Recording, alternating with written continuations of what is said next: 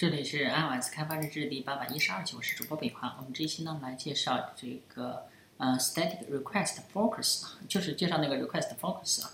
那我们想让，假如说我们想让进入一个页面之后，直接就让它弹出那个呃，直接让它获取到焦点，应该怎么办呢？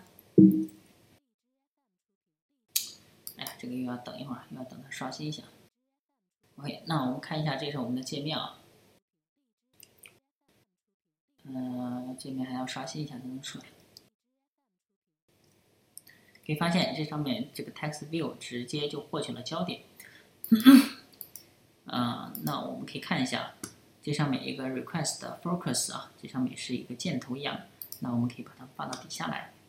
嗯，Android request focus，我们把它放到下面来，然后底下这个 request focus。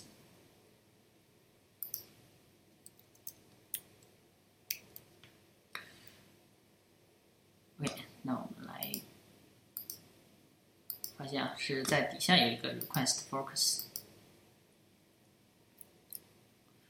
那我们运行一下，可以发现这个，我们从界面上就可以看到，这个底下是获取焦点的。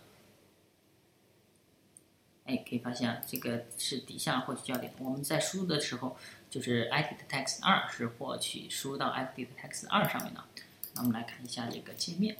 嗯，通过代码布局，代码的话，代码的话就是 e t 二点 request focus，只需要这么调用这么一个方法，那么它就获取到焦点了。那当然了，text view 获取焦点就是弹出菜单了，弹出那个输入输入键盘啊，这个是比较明显的。